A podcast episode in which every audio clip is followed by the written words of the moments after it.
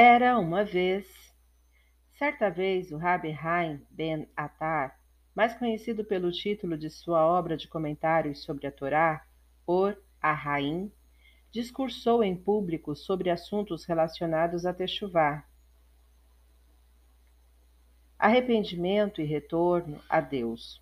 Um judeu não praticante passava por ali e, vendo a aglomeração, perguntou o que estava acontecendo.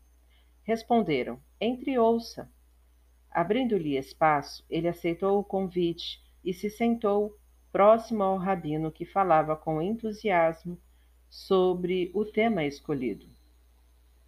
As palavras penetraram o coração daquele homem até que seus olhos começaram a verter lágrimas.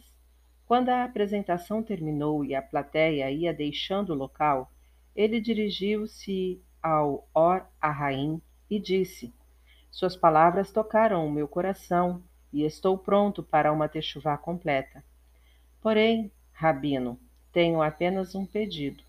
Reze por mim e peça que, quando eu for dormir hoje à noite, não me levante mais pois não tenho forças para viver de acordo com o judaísmo, cumprindo as mitzvot da Torá.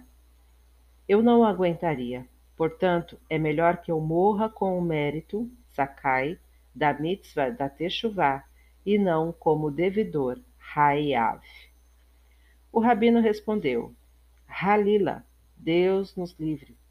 Saiba que o malvado Bilan já fez esse pedido no passado, dizendo que eu morra a morte dos justos.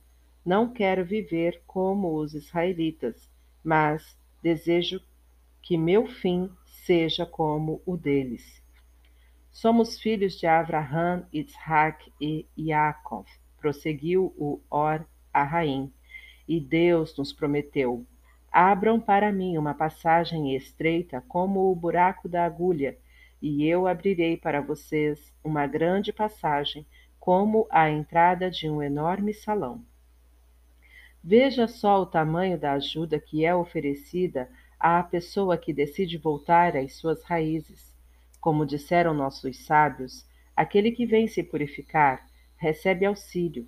Deus só espera que você abra uma passagem exígua e faça um pequeno esforço, e então ele o ajudará abrindo-lhe um largo portão.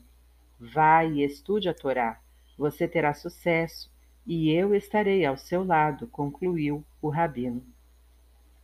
O homem ouviu o conselho do Or Arraim, retornou às suas tradições, casou-se com uma mulher judia e formou uma linda família seguindo o caminho da Torá.